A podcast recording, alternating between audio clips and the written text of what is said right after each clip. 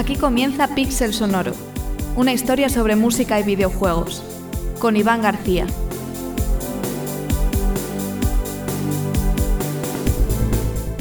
Bienvenidos amigos y amigas oyentes al segundo programa de la segunda temporada de Pixel Sonoro, vuestro podcast, ya lo sabéis, sobre música de videojuegos.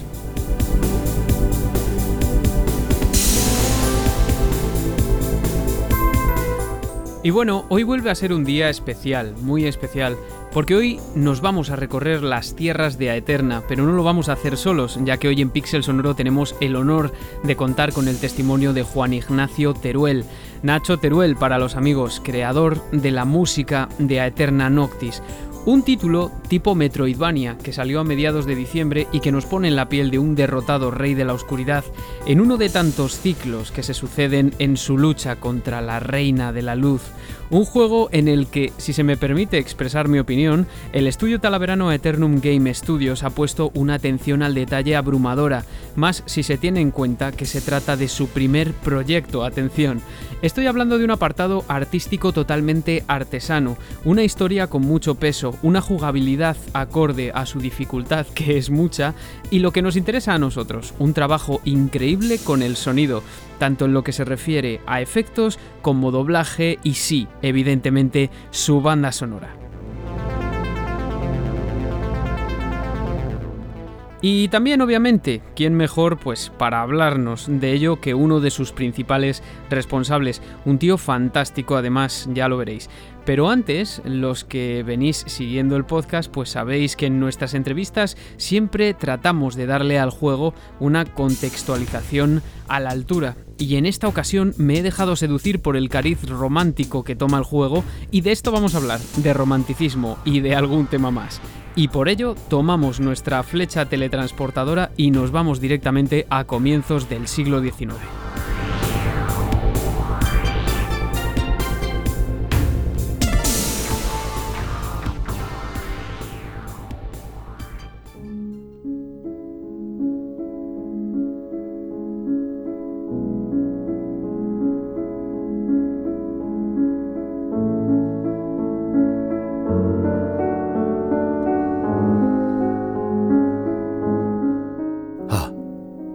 Que pensáis y decís que soy malévolo, testarudo y misántropo, cuán equivocados estáis conmigo. No sabéis cuál es la causa secreta que me hace parecer de ese modo ante vosotros.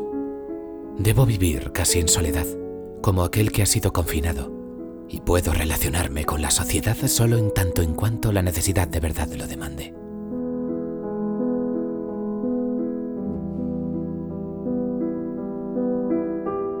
Qué humillación para mí cuando aquel que estaba sentado al lado mío escuchó una flauta a lo lejos y yo no oí nada.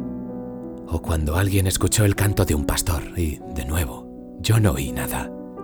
Ese tipo de incidentes me condujeron casi a la desesperación. A poco más y hubiese acabado con mi vida. Y fue solo mi arte lo que me lo impidió. Me parecía imposible dejar este mundo sin haber antes parido todo aquello que estaba dentro de mí.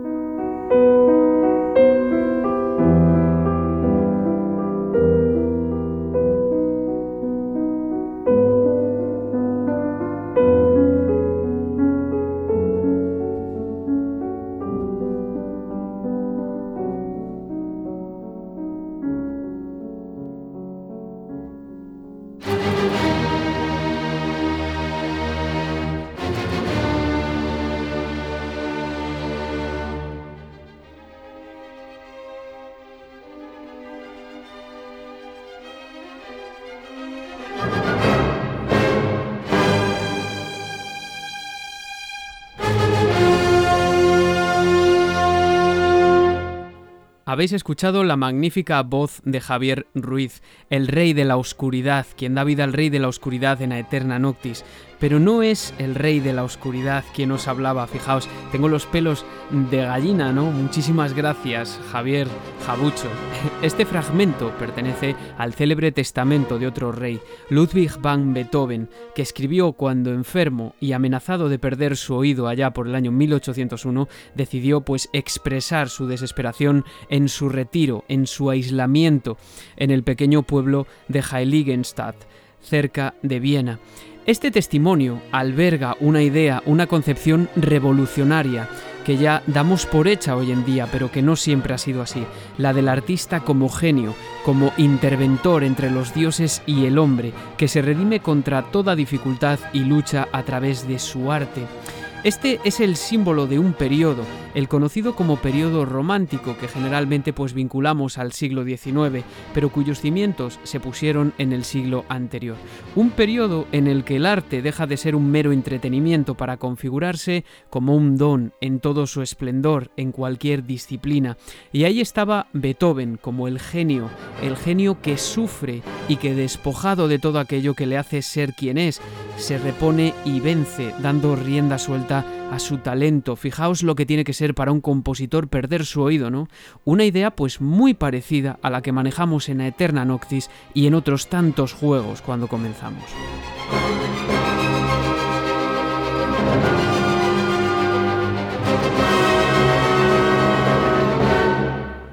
Y es que, por muy raro que pueda parecernos nuestra concepción moderna del músico como artista, como casi iluminado, no se produce hasta este momento. El cambio comienza a finales del siglo XVIII con las décadas de las revoluciones que auparon a una nueva burguesía que a su vez sería determinante a la hora de hacer más accesible el arte en general. Hasta entonces, hablando de música, el compositor había sido siempre más bien un artesano, no antes que un artista, sufragado por el mecenazgo de algún noble terrateniente o de la iglesia. No obstante, a partir de Beethoven, el artista adquiere brillo por sí mismo y abandona el mecenazgo para vivir de su música y de su público. Ese público, tal y como lo concebimos ahora se consolidó también a finales del siglo XVIII, puesto que hasta entonces la música en directo en su mayoría solo era accesible a través de la iglesia o de la corte. El movimiento romántico, por tanto, trae consigo la ecualización de todas las artes. Surge, por ejemplo, el concepto de bellas artes, de tal forma que es universalmente aceptado ya durante comienzos del siglo XIX que todas las disciplinas tienen puntos comunes, y esto es algo que se aprecia en los pensamientos de filósofos tan célebres como Kant, Hegel y Schopenhauer. La música instrumental, además, pasa a ocupar un lugar que hasta entonces nunca había ocupado. Todo lo contrario, más bien, pasa a ser considerada la música instrumental la más genuinamente romántica, ya que, tal y como escribió Eta Hoffman en 1816, su materia era el infinito es la descripción a través de las palabras del caminante sobre el mar de nubes, ese cuadro de David Friedrich, ese famoso cuadro de 1818 en el que vemos a un hombre de espaldas contemplando un horizonte de montañas y nubes. El personaje es solo contra el mundo, una imagen muy de videojuego, por cierto, no hay más que comparar esta famosa imagen con la portada de The Legend of Zelda Breath of the Wild y una imagen que también podemos ver en Aeterna Noctis.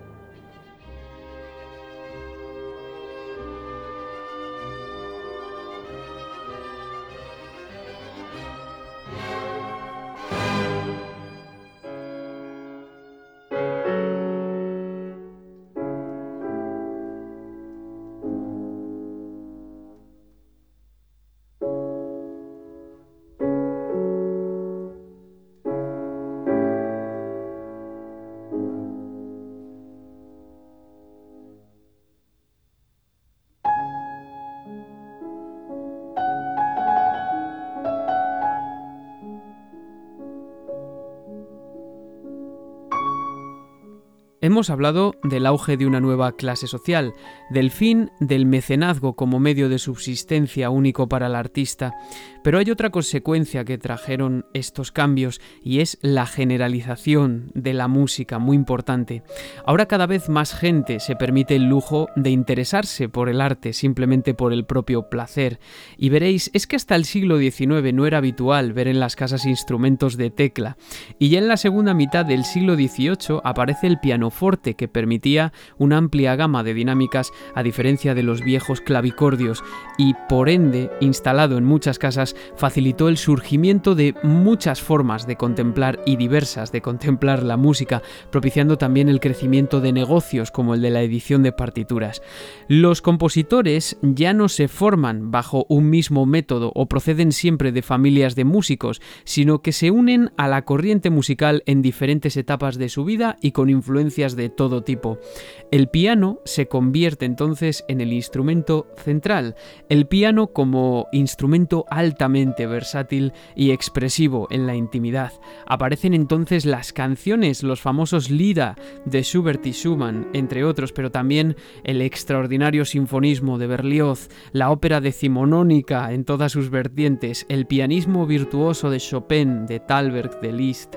Esto es, como he dicho, diversidad, una increíble diversidad. Aparecen nuevas formas cada vez más cortas, por ejemplo en el caso de Friedrich Chopin, que es lo que estamos escuchando ahora, no el nocturno en do sostenido, aparecen composiciones basadas en las danzas, también composiciones muy íntimas, las mazurcas, los nocturnos, las balads, los preludios, favoreciendo pues eso, cada vez una más corta duración, pero más em, impronta de las emociones, composiciones que te susurran en la oscuridad, en la soledad.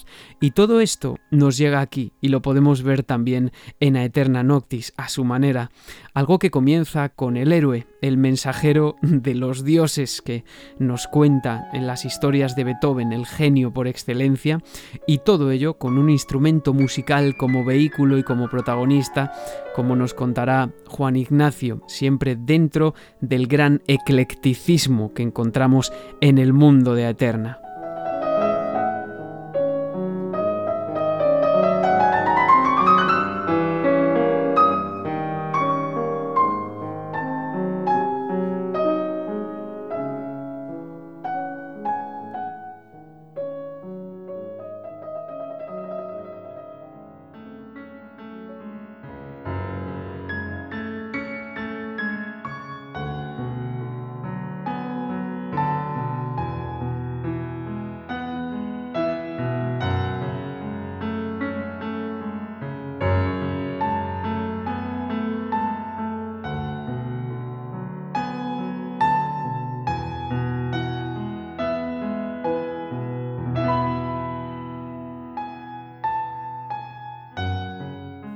Estas pequeñas nociones pueden verse representadas tanto a nivel musical como a nivel narrativo en Aeterna Noctis, pero esto no queda aquí.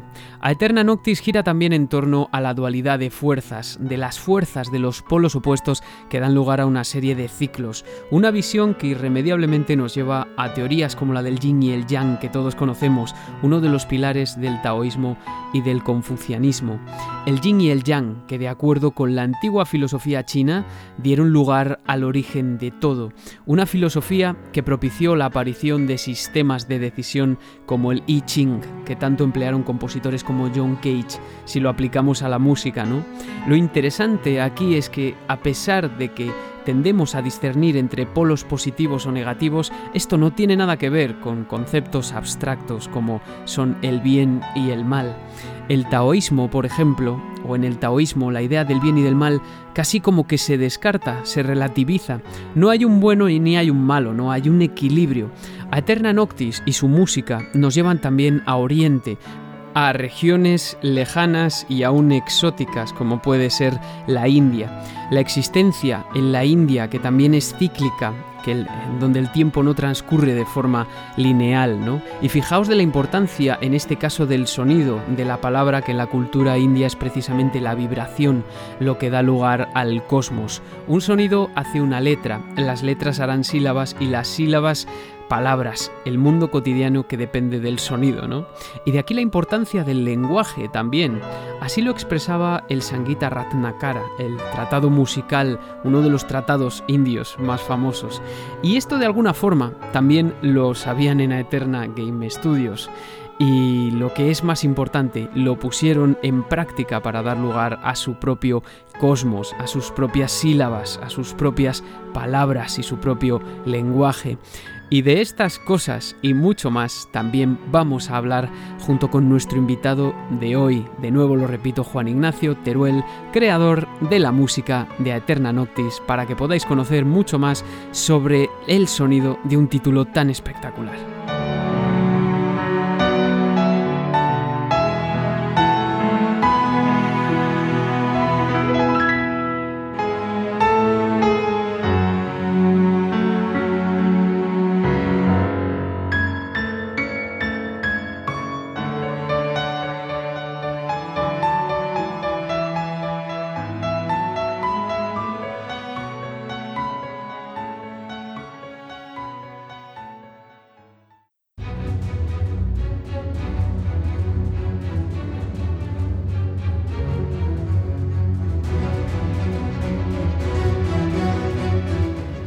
Hoy en Pixel Sonoro rompemos el ciclo eterno de la noche y el día para recibir a Juan Ignacio Teruel, creador de la música que acompaña al Rey de la Oscuridad en Eterna Noctis, lo último del estudio talaverano a Eternum Game Studios.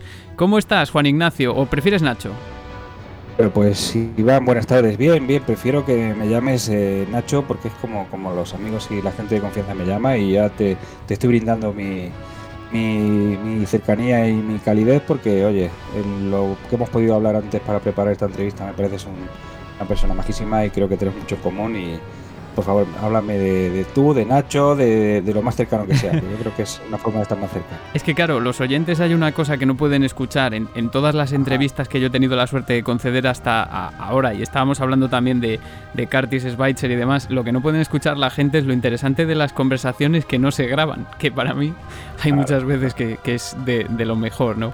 Eh, y bueno, estás aquí porque eh, tenemos a Eterna Noctis desde, desde mediados de diciembre que ha sido, ha sido bien recibido, ¿no? Ha sido, yo, yo creo que es, es, un trabajo que a la gente le puede gustar o más, más o menos, pero se nota que hay muchísimo mimo en este videojuego. Sí, mucho trabajo y como tú dices, pues muy, muy cuidado siempre y, hecho con, con todo el cariño y bueno, decías que cuando nos presentabas al estudio decías, ¿no? Lo último de Eternum Game, pero es lo primero, ¿no? Entonces, sí. esto último, al ser lo primero, pues te puedo decir que, que como cualquier eh, nueva creación o algo que ve la luz por primera vez, pues claro, algo en pañales, pero, pero que hemos tenido la suerte de que la comunidad, los jugadores lo han recibido con, de verdad, con mucho agrado y con mucho interés, ¿eh? Y, y todo, yo por la parte que me corresponde a nivel musical, también, ¿eh? La banda sonora ha sido muy recibida y encantado porque también para mí es la primera incursión en este, en este mundo. Claro que además recordamos a todos los oyentes que la tienen totalmente disponible en Spotify, que hay veces que es un poco difícil encontrar bandas sonoras de videojuegos o son capturas que han tenido que hacer fans directamente a YouTube o lo que sea. No, esta vez la tenéis completamente en Spotify y son nada más y nada menos que 43 temas y algunos de bastante duración, por esto te, te preguntaré más tarde. Eh, pero primero mm, me gustaría que te conociésemos un poco más, ¿no? Por, yo ya me sé tu recorrido porque te he estado stalkeando un poco, pero los oyentes, ¿no? Cuéntanos un poco cuál es tu, formación a grandes rasgos hasta la fecha. Bueno, pues yo en principio, pues lo que, lo que tú y yo hemos hablado fuera, ¿no? Fuera de micro. Eh, mi formación es bandística. Yo desde que tengo uso de razón y empecé con 8 años, eh, cualquier pueblo. Yo soy de un pueblo de Andalucía, un pueblo de Granada que se llama Cuyar, que era un pueblo en el que pues en el año 85-86 empezaron a, promover la vuelta de una banda de música y a raíz de esa actividad en la que pues dentro tuve la suerte de que mi padre era uno de esos locos que querían empezar a mover la música en un pueblo pequeño de 5.000 habitantes y ahí estuvimos, eh, ahí empezó mi formación como, como músico de banda. Yo empecé a tocar el clarinete y bueno, ahí empecé, empezó a despertar un poco la curiosidad sobre todo, ¿no? el, querer ir un poco más allá.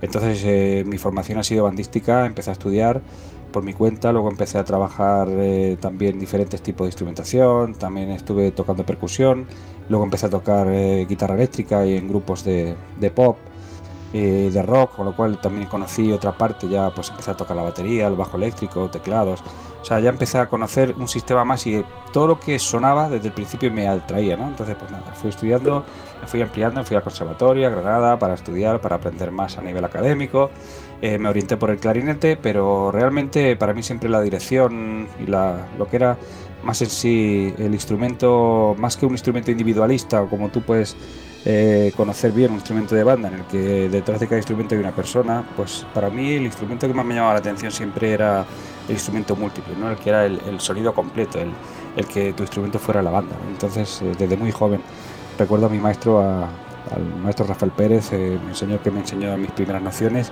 que con muy poca edad, yo tenía 10-12 años nomás, y, y me puso delante de, de la banda y me dijo, por favor, este va a ser mi sustituto, es que lo veo. Entonces eh, dirige, no, no te puedo decir si fue Amparito Roca o Sabia, ¿no? Un clásico. Los repertorios bandísticos. Y por ahí tengo una foto, recuerdo de aquel día y, y no sé, pues aparte de, ir formándome, de verdad que yo ya quise, quise conocer más de parte, de cara a, lo que es en sí el profesional, ¿no? Me, me fui acercando a directores directores con una gran trayectoria y con, mucha preparación y me fui acercando a ellos para aprender de ellos, ¿no? Y estar a su lado y, querer saber más de, cómo era la dirección por dentro. Y otra cosa que nunca me contaron en un conservatorio, Iván, y que a mí me, llamaba mucho la atención y que yo buscaba con, con mucha afán, ¿no? Eh, era el, tema de las emociones. Y, a mí nunca me hablaron de emociones en el conservatorio. Yo quería, digo, yo quiero, yo quiero andar más, yo quiero saber por qué la música emociona tanto y qué, qué, qué se puede hacer o qué transmite la emoción. Y como el director, prácticamente es un poco el, ese, ese nexo de unión entre, el, entre la partitura y el público, ¿no? Y, que mucho de lo que el público recibe es lo que la emoción del director transmite, pues me fui metiendo en, ese otro campo y, y, bueno, pues de verdad que hasta hoy pues una formación clásica, eh, sobre todo dirigida a la formación bandística. Y, no te puedo decir, de verdad, es, lo que más ha ocupado mi tiempo, ¿no? En estos más de 30 años que llevo, que llevo dedicado a la música. Y que actualmente eres el director de la banda de, Talavera de la Reina, ¿no? ¿Cómo? actualmente sí, desde el año 2020, sí. y te iba, te iba a preguntar, ¿Cómo termina un director de banda componiendo para un videojuego? O sea, ¿cómo se produce el momento en el que se te involucra en el proyecto de Aternum Game Studios? Pero pues una, suerte. A ver, tú ya sabes que, Talavera es una ciudad, no deja de ser una ciudad eh, pequeña, ¿no? Pues son 80 y algún mil habitantes, pero aquí nos conocemos en general, ¿no? Mucha parte de la sociedad y yo venía haciendo ya algunos tipos de, de conciertos y de, algunos tipos de eventos musicales con, la banda juvenil que teníamos también dentro de la banda de música. Tenemos un apartado que son los educandos, en los que yo pues ya me había aventurado a hacer algún tipo de buto para grupos pop, para grupos rock, para, música un poco de, como una new concept band que, yo creé un poco el nuevo concepto aquí entre los chavales tuvimos nuestro propio logo, ¿no? Es decir, somos la New Concept Band y somos un nuevo concepto que queremos llevar a Talavera otro tipo de música. Ahí empezó mucha gente a conocer también mi, faceta de dirección un poco más, eh, pues más valiente o más, eh, quizá más arriesgada, ¿no? Que, la clásica de, un repertorio clásico de banda. Y ahí mucha gente me conocía y Fernando, uno de los, de los tú ya conoces a Fernando, a los directores del, del, proyecto, del estudio de, de Eternum Game, son Fernando Sánchez y Hugo eh, pues Fernando me conocía y Fernando me dio un, toque, una llamada y me dice, Nacho, tenemos entre las manos esto, te vas a echar las manos a la cabeza, pero yo quiero que seas tú, porque él ya me conocía, me ha visto trabajar y había visto un poco esa parte que yo tengo creativa, ¿no? Y el, tocar otro palo, el tener un grupo rock y haber hecho también otras incursiones en otros mundos, pero yo nunca había compuesto nada, o sea, yo tengo composiciones para banda y tengo mi tipo de arreglos, como siempre hemos hecho los directores, ¿no? Que hemos ido haciendo arreglos de alguna cosita actual, pero nunca había hecho, Iván, nada relacionado con un videojuego. Y te desquitaste, y te desquitaste con todo esto ya. No, no, que, que, yo no sabía lo que iba a hacer. Él, él me dijo que, que tenían un proyecto que era un videojuego. Yo pensaba que iba a ser algo pequeño, algo de uso, pues yo me imaginaba pues jugar en el móvil, yo no sé, no, te puedo decir porque no sabía, tampoco soy jugador y, y no soy un gran experto, o sea, en el momento en que ya me citan en el estudio, que ya estaban ellos trabajando, ya llevaban tiempo trabajando en, todo el boceto de la historia, de todo lo que es en sí el mundo eterna, que es un mundo muy amplio.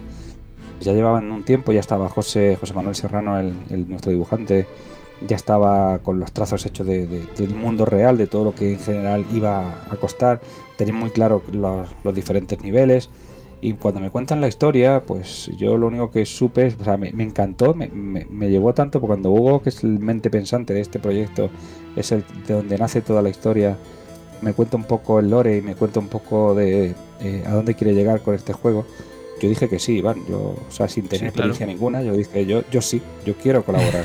y si creéis en mí y si, y si de verdad tenéis confianza en que yo lo puedo hacer, pues bendita sea ¿no? esa esperanza, yo no, no, quiero fallaros. Así que me, ya sabes, soy un andaluz, también soy muy chocolate. pues claro, no hay miedo. Sí, claro. Y así empezó, ¿eh? Así y, empezó. Y yo te iba a preguntar una cosa, porque eh, yo al igual que tú, más o menos eh, musicalmente, salvando las distancias desde luego, me he criado más o menos en, un ambiente parecido, ¿no? El de las, como mucha gente. Las bandas de los pueblos han dado formación, por lo menos eh, primaria, a muchísima gente, ¿no? Pero, ¿cómo, ¿cómo se siente pasar de un ámbito a otro? Porque yo te quería preguntar, ¿ya tenías nociones de composición con estaciones digitales? Porque eso, de diseño de sonido, porque eso, vamos, es, es algo insalvable para este, cuando no tienes el presupuesto para contratar a una orquesta o algo así que grabar, ¿no? Sí, sí, sí.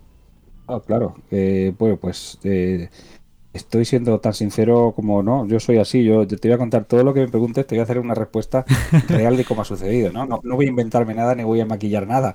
Entonces te diré que yo cuando empecé no tenía ni idea. O sea, yo mi forma de componer hasta ahora ha sido con un editor eh, tradicional y yo mi forma de componer era básicamente para una formación armónica concreta con un, tipo de textura para una banda sinfónica o para una banda de, en este caso de concierto y cuando se me habla de, lo que yo tenía que hacer, lo primero que hice fue eh, empezar a preguntar qué es lo que yo tenía que hacer. Y bueno, pues te cuento una de las anécdotas que te encanta a ti, seguro que te va a gustar mucho lo que te voy a decir. Segurísimo. Y es que me pongo, me pongo en contacto con un, gran amigo mío, un gran amigo mío, que es Arele Ainaguare. Bueno, nunca digo bien el, apellido, ¿eh? es Anele Ainaguare, que es, es uno de los productores musicales de Marvel. Es, está trabajando en, Los Ángeles y trabaja para Marvel. Fue productor musical de La La Land. Y te puedes imaginar, un, amigo mío que estuvo aquí en mi boda en Talavera. Es de Granada, de un pueblo de Baza, al lado de, mi pueblo. Y, su chica Ascensión y, y él pues han sido amigos como familia, ¿no? Durante muchos años formaban parte de una banda que yo dirigía allí en Granada, en Benamaurel, en una población cercana a Cúllar, a mi pueblo y ellos también forman parte eh, por la formación de Anelera de la guitarra clásica, pero eh, se vinieron a Madrid y él estuvo trabajando para la serie Isabel, o sea que era un músico que empezó a hacer incursiones ya en, producción. Y fíjate que la anécdota es que viniendo a Talavera a mi boda, yo me casé en el año 2012, eh, en el autobús venían la Sepulvedana, que le llevamos aquí el autobús que venía de que hace la línea Madrid-Talavera. Sí. Pues venían su chica y él a mi boda ese fin de semana, habíamos quedado todos los amigos de allí de Granada y tal, y ellos se vinieron en el autobús para estar aquí ese fin de. Y, fue en el momento en que se echaron las manos a, o sea, la, eh, eh, maleta, podemos decir, a la espalda y dijeron, nos vamos a, Los Ángeles a buscarnos la vida. Y de ese viaje en autobús a Talavera surgió el, nos vamos a, Los Ángeles. Ese chaval ya te digo que su primer trabajo fue La La Land. Imagínate, o sea, estuvo en los Globos de Oro, tuvo muy premiado, o sea, fue, fue una de las obras muy premiadas y, está trabajando para Marvel desde entonces. Y yo mi primera, eh, mi primer, podemos decir que lo primero que se me ocurrió hacer en ese momento fue llamarle y, preguntarle, oye, Anele, ¿qué tengo que, hacer para componer música para un videojuego? Porque yo trabajaba con, los editores, ¿no? Sí. De hecho, utilizábamos Score, que, que pues es gratuito y es muy bueno para, cualquier persona que quiera. Eh, los típicos, cualquiera. Entonces yo trabajaba con ese porque era gratuito de cara a que también en, cualquier estudio universitario, en cualquier sitio, cualquier persona puede acceder más fácilmente y si alguien me pedía algún tipo de ayuda, decía, pues mira, instálate este. Y así le podía ayudar. Pues y me dijo él, dice, nada, Nacho, esto para, para empezar tienes que tener. Esto me fue diciendo, lo, enumerado, lo que tenía que comprar para empezar a funcionar y que mi forma de componer debería de variar. En vez de escribir en MuseScore, pasarlo a MIDI, de MIDI pasarlo a, a, un, a un programa de, pues ya sabemos, yo trabajo con Cubase, pero en vez de, o sea, para mí era nuevo, completamente me decía, no, no, tú tienes que componer directamente, tu composición tiene que empezar directamente en ese tipo de composición.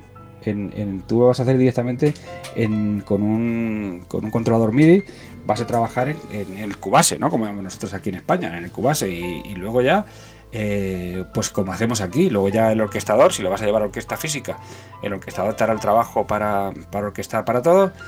Y nada, pero tú compón directamente así, con el teclado este. vamos, me dijo todo lo que yo necesitaba. y así empecé de cero.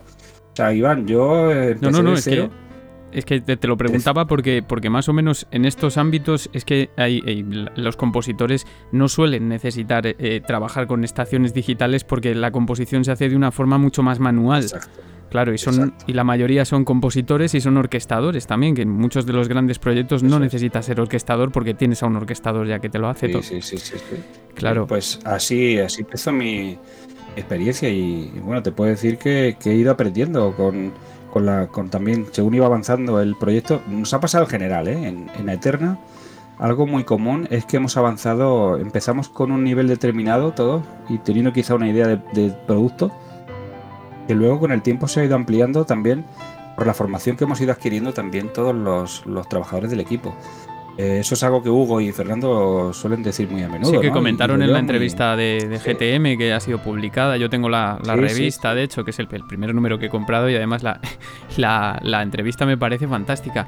Y, das lugar a una banda sonora de nada menos que 43 temas, si no me equivoco, de los cuales, bueno, ya, ya he dicho algo antes, ¿no? Tenemos algunos como The World Maker que, casi dura 10 minutos. ¿Y cuánto tiempo, cuánto tiempo tardaste en componer la banda sonora al completo, más o menos. Bueno, eso es, es difícil, ¿eh? te puedo decir que es muy complejo el... O sea, yo, eh, aunque trabajamos por proyectos y trabajábamos con siempre con un con una más o menos un, controlador también temporal, ¿no? Yo tenía, pues para un tema concreto a lo mejor tengo una media de tres días de trabajo para escribir un tema.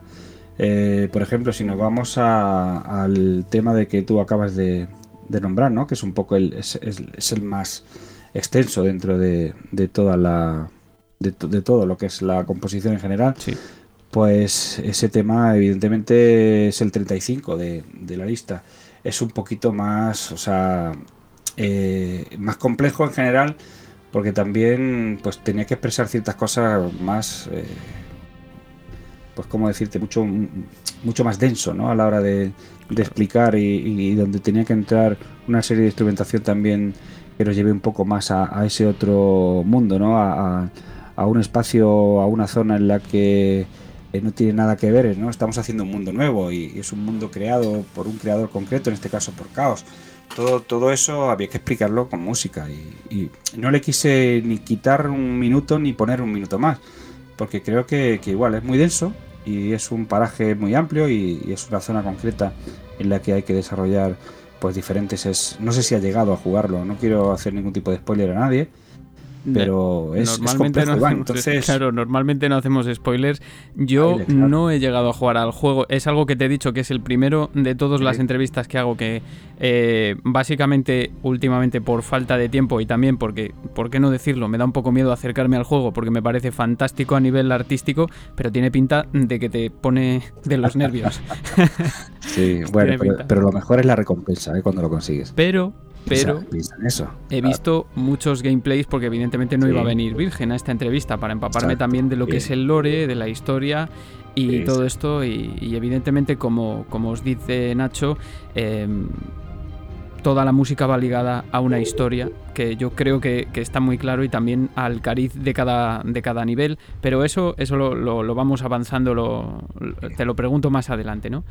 Perfecto, eh, yo por eso te decía que un poco, bueno, pues dentro, volviendo a tu pregunta, el tiempo real para cada uno de los temas o para toda la obra en general es muy, muy difícil de, poder eh, a nivel temporal de ponerle un número, ¿no? Pero te puedo decir que trabajo con todo el equipo. Iván, yo, yo no, no soy un, agente externo al que el, estudio le manda un trabajo ya determinado y me dicen, pues no, eh, a esto hay que ponerle música.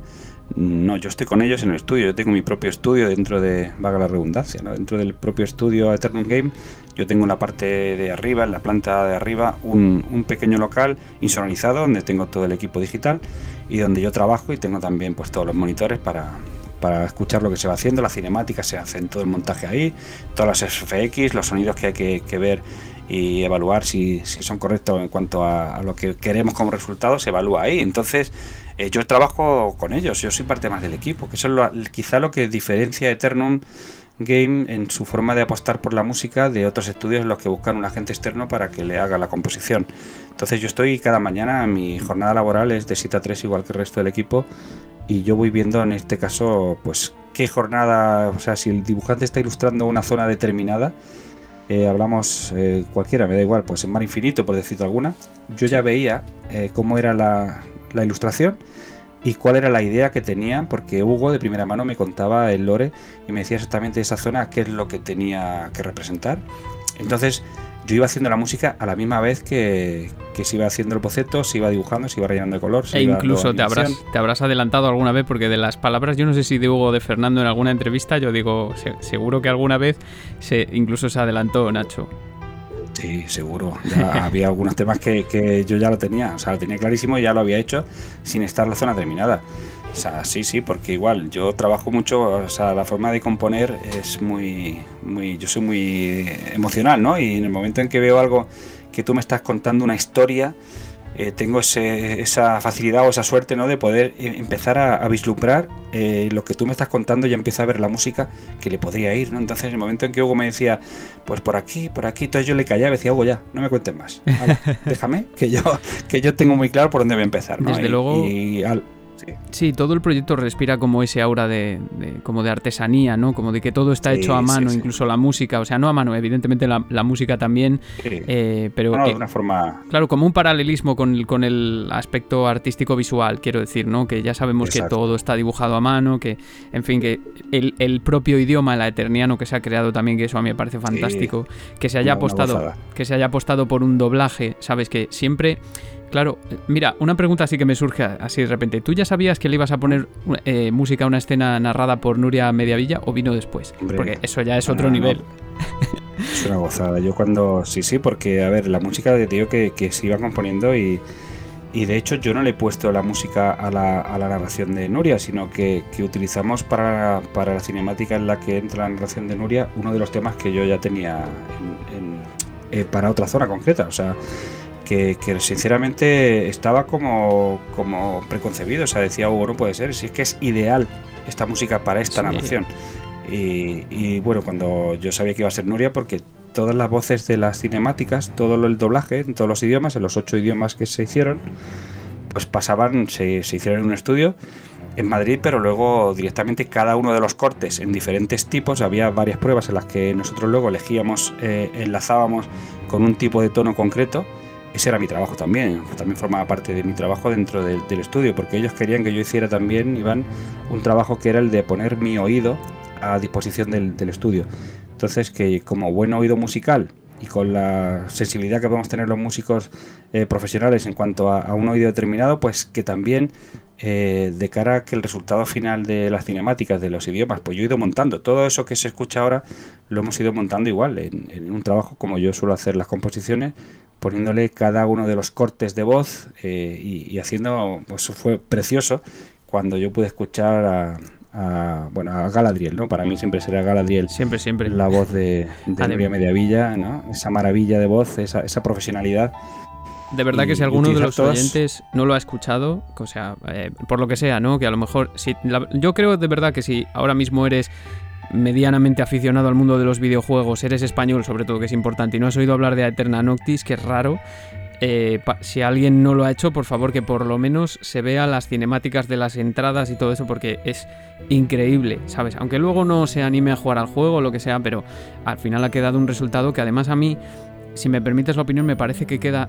Antes has hablado de emocionalidad, yo es algo que vengo defendiendo con este podcast, porque es muy difícil integrar un discurso con una música de fondo y que eh, de alguna forma esa música resalte la emocionalidad que tú quieres expresar y viceversa. Y en este caso yo creo que es algo que no hace falta que lo analices, simplemente con que pongas el oído ya ves que hay una integración perfecta entre la emoción que quiere expresar el discurso y la emoción que está expresando la música, ¿no? Eh, eso es, eso es. es un halago. es una, además te agradezco porque sinceramente creo que creo que es lo que tenemos que llegar, ¿no? El, o sea, el, que le pongamos música a algo tan, tan sumamente atractivo de por sí solo como es el arte que, tiene Eterna. Eh, y por eso la gente, como tú bien dices, les invitamos a que, se metan, pongan Eterna Noctis en, en cualquier buscador y que vean lo que te ofrece en cuanto a, jugabilidad, en cuanto a desarrollo de lo que es el plataformeo o tal, a qué jugador le va a gustar. Pero yo te voy solamente al arte, a lo que te entra por el ojo y a lo que si le pones música, evidentemente, lo que la música tiene que hacer es que te llegue mejor, no, no, o sea, siempre hemos cuidado mucho el que no te estorbe la música. La música no está hecha para que el, el, compositor se luzca y para que el compositor haga una obra que, que, realce el nombre del compositor, sino todo lo contrario. O sea, aquí el compositor está al servicio del dibujante y del, del lore del juego y del resultado final y lo que lo que queremos es que lo más importante es que si tú eres el jugador, Iván, si tú eres el que está moviendo ese personaje, si tú estás viviendo con esa tensión el momento del enfrentamiento con un boss o, tienes una zona de verdad que es una huida, que te persiguen, que tienes...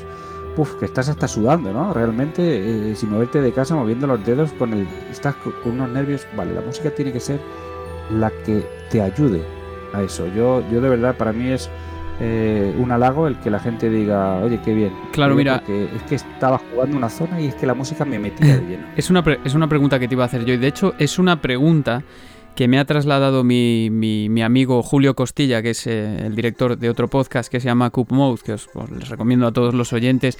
Y él, pues, se ha jugado a este juego, al parecer, de forma enfermiza. Como en plan, bueno, pues ya llevo cincuenta y tantas horas, no sé qué, no sé cuál. dije, oye, mira, pues tú que lo has jugado, que lo has vivido en carnes, porque yo soy de los que piensan que eh, al menos en lo que se refiere a videojuegos, ningún análisis es completo, ni está bien hecho, ni yo lo pienso, ni los, los ludomusicólogos en este caso tampoco lo piensan.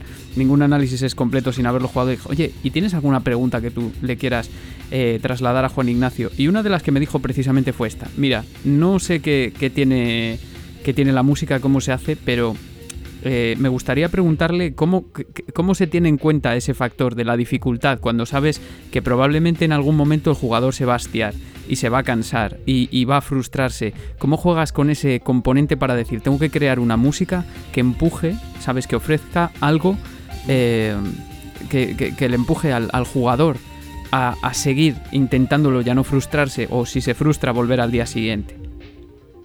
Pues fíjate, una pregunta súper interesante, ¿no? Pero eh, yo nunca me la he planteado, sinceramente, porque el momento en que creábamos eh, cada una de las zonas concretas, eh, no pensábamos nunca en la dificultad. Ya te digo, fíjate, nunca, nunca hablamos de, la frustración. O sea, es una palabra que nosotros no, nunca hemos tenido en el estudio, porque para nosotros no existe la frustración como tal, porque realmente, o sea, si en una zona determinada es, hay una dificultad evidente ¿no? para conseguir pero, pero la música lo que desde el principio se busca es que la música te acompañe en ese determinado momento. Y, si lo que buscamos es eh, un momento más de epicidad, ¿no? en el que tú necesitas energía y una energía que tienes que renovar cada vez que te, que ¿no? porque tienes que volver a coger fuerza de nuevo y, estar renovado para volver a, insistir y conseguir mm, finalmente tu objetivo que es eh, derrotar, ¿no? ganar y seguir hacia adelante. Pues la música lo que hace es que que lo que tiene que, crear en el jugador es, sobre todo para mí, ¿no? Te lo digo desde también un punto de vista de un no jugador, ¿eh? Yo puedo, puedo decir algo que luego los expertos me pueden, tu propio compañero Julio me puede decir qué está diciendo este hombre, ¿no? Pero la intención eh, es que disfrutes mientras estás haciendo lo que estás haciendo, ese, ese momento. O sea, eh, que no te estorbe, que no sea un, un punto negativo y que digas, Buah, yo voy a trabajar sin música, venga, pues voy a, voy a mutear la música para pasarme este, esta zona porque es que la música me tiene la cabeza loca. Eso para mí sería un, pues, si eso sucede, ¿no? Que, oye, me encantaría también saberlo, ¿eh? Porque de ahí se va a aprender un montón un fracaso, decir, qué pena, ¿no? Porque fíjate que, hemos hecho un tema, pues no te digo, cualquier, cualquier zona, si te pones a ver en general, eh, si has oído los, los 43, son muchos cortes, evidentemente. Pero bueno, hay, hay diferentes zonas muy, muy distantes una de otra, a nivel estilístico, o sea, no hay nada, no tiene nada que ver eh, una parte donde el piano predomina en un estilo romántico, a, por ejemplo, una zona en la que es eh, mucho más podemos decir que mucho más tecnológico, ¿no? Con un sonido incluso rock y metal, incluso rock y metal. O sea que hay también rock y metal, o sea, hay tanto diferente. Se nota que también has proyectado tú tu experiencia también que tienes, lo que estabas diciendo antes, ¿no? Que habías estado también, eh, que has, estado con la batería, con guitarra eléctrica, todo esto. Eh, eh, tengo mi grupo, claro. De hecho, pues hacemos un reencuentro. Hace unos años hicimos el 25 aniversario y, yo me uní de nuevo a mi grupo y, una de las preguntas que me hacían en, una emisora local de allí de mi, de mi localidad era que cuándo volvería ese grupo del que yo formé parte a unirse, ¿no? Digo, pues claro, siempre, siempre esa... Eh, tengo eso, en, bueno, puedo decir que puedo muy manteniendo la distancia. ¿eh? Puedo decir que, tengo en común con Hans Zimmer. Hans Zimmer eh, sus comienzos fueron con un grupo de música electrónica. Tú fíjate, ¿no? Cuando él tocó y, uno de sus teloneros fue Mecano aquí en España.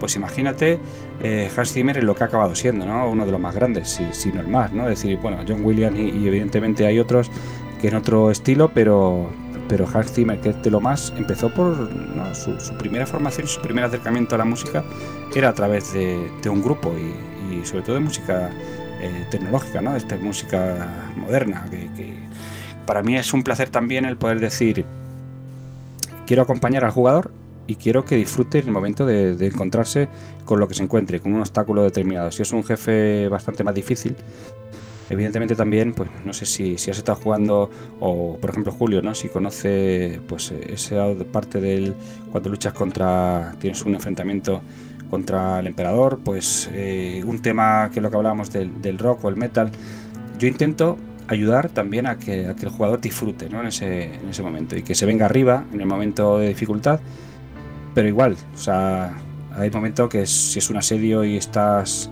eh, a punto de tirar la toalla, si la música te puede esperanzar y te puede dar esa, esa ayuda necesaria para decir, venga, ánimo, pues genial. claro, y, algo, y algo que a lo mejor, un parámetro que a lo mejor no se suele tener tanto en cuenta, ya te digo, en este sentido yo no estoy hablando tanto de enterado, porque hay, evidentemente este es un juego para pasar muchas horas en, en su compañía, es también la integración de la música con el gameplay, en el fondo del, del nivel, que no se reinicia el loop con cada muerte, si no me equivoco, que eso yo creo que es muy importante porque lo que hace es que digamos que el gameplay sigue de manera lineal, sabes que no se reinicia y se reinicia una y otra vez. Hay un ejemplo de, yo creo, corrígeme si me equivoco, eh, de todas formas, eh, una, una implementación similar en un juego que también es difícil como Cuphead, sabes que la banda sonora es fantástica y cada vez que se reinicia, cada vez que te matan, se reinicia el loop pero en otra parte con otra instrumentación. Y en este caso yo creo que no habéis llegado a ese punto, pero es cierto que el loop nunca se reinicia y sin embargo la música siempre se mantiene dinámica. Sí la intención es que, o sea, si en un periodo breve de tiempo estás eh, volviendo a empezar, siempre volverías a escuchar los mismos compases, ¿no? Prácticamente. Eh, si, siempre vuelves a escuchar los mismos compases con el mismo sonido, acabaría siendo también muy reiterativo ¿no? y, un poco tedioso para el, jugador. Pues también es interesante quizá que todo avance, que todo, todo también fluya, te lleve a, otras zonas determinadas que a lo mejor no escucharías. ¿no? Sí, claro. Es eso lo que te, responde de alguna manera, ¿no? sí, sí, claro, es, eso, es lo que te, eso es lo que te quería decir, que es un, claro, es un enfoque que, que, parece ser, no se nota a veces, ¿no? Porque tú estás, a ver, normalmente un jugador pues si está muy focalizado en el gameplay y estás muy concentrado, lo bueno es que lo pases por alto, porque si lo pasas por alto eso quiere decir que está bien integrado. Yo siempre digo lo mismo. Porque no, eso es, esa es la intención, que no te estorbe. Claro. Sí, sí, sí. Eh, y bueno, te iba, te iba a preguntar que además, no sé si has tenido tú, porque sí que estuve hablando con, Fernando a ver si, si podemos lograr que haya algún audio o algo explicando cómo se integra a través de middleware, en plan, programas como Fmod o Wise que se utilizan en este sentido, pero yo no sé si tú has, eh, eh, tenido la oportunidad de estar muy en contacto con los programadores, porque además tú has diseñado sonido y si no me equivoco. Sí, de hecho, el equipo de, diseño de sonido eh, somos eh, prácticamente dos personas y siempre está Hugo como director y supervisor de, todo lo que hacemos, que es Abel, mi compañero eh, programador, al que mando un saludo desde aquí porque es un, campeón también, un pedazo de, crack, porque él, al igual que tú, tiene una formación eh, de musicología y una persona muy interesada en la cultura musical, sabe mucho de música, de música antigua, de, todo el tipo. Te habla hasta de serialismo, de lo que necesites en todos los pasajes, porque lo ha estudiado ¿no? y conoce. Y aparte es un jugador, y aparte es programador. O sea, fíjate todo lo que, lo que Abel aporta ¿no? a este equipo y no he podido estar. Eh, la intención era que estuviera conmigo hoy en directo para poder charlar contigo de esa otra parte. Pero bueno, él hoy no podía en este determinado momento, pero me ha dicho que, bueno, que como él y yo hemos trabajado juntos, que lo que sí te podía eh, decir es que, nosotros, bueno, lejos de trabajar con ningún eh, middleware independiente o ajeno a nuestro propio sistema de trabajo del estudio, lo que hemos hecho es implementar los sonidos tenemos nuestras propias librerías con las que hemos trabajado siempre y hemos diseñado, incluso algunos hemos hecho nosotros sonidos a partir de, una idea o un determinado eh, o bien enemigo o algún tipo de, voz concreto que hemos tenido que crear ciertos sonidos. eh, igual lo hacemos construidos desde nuestro editor eh, y, luego la implantación es pues igual, él trabaja con algún tipo de, programa interno, o sea, programas que tenemos nosotros para trabajar en el estudio y, lo que hacemos luego pues cada uno claro tiene su, colocación eh, espacial su canal pues por un lado funciona todo lo que es el sonido de SFX por otro lado funciona toda la parte musical por otro lado funciona todos los ambientes todo eso sí que, se cuida mucho para que luego siempre hacemos pruebas no siempre tenemos en estudio una pantalla gigante y los monitores de estudio los que vemos que luego se implemente bien todo el sonido ambiental, eh, todo si hay una cascada, hay un sonido de fondo, hay una reverb eh, porque estamos en una cueva determinada y hay unas gotas de agua, eh, todo eso se suma al movimiento cuando te vas acercando a un enemigo, todo se suma al, gesto del rey a la hora de atacar y también del enemigo a la hora también de, de atacar, con lo cual todos los sonidos implementados tenían que estar sumados a la música y eso junto, o sea, lo hemos estado probando, hemos estado viendo que no se estorbe y que todo sea parte de un, de un todo, ¿no? Y, eso también es muy interesante a la hora de, darle vida, porque cuando ya, ya se ha conseguido mover, o sea, ya te han pasado los compañeros todo lo que es eh, el tipo de, de, escena ya con movimiento, nosotros conseguimos que, se, que eso realmente coja, tome vida. cobre vida, claro y sonido, que es, lo, que decían los indios, ¿no? Que en, la India el, universo viene del sonido, no viene de, la palabra, es, una, es, una, es una, parte muy importante. Y, a mí me parecía, como has dicho tú, eh, interesante para los oyentes, porque normalmente cuando entrevistamos, entre los que me incluyo, porque evidentemente yo no llevo mucho en esto, pero cuando entrevistas a un, a un compositor, te centras tanto en el apartado puramente musical, digamos estético musical, que hay veces que te olvidas de quizá lo que distingue más al videojuego como tal, que es la interactividad, ¿no? Que,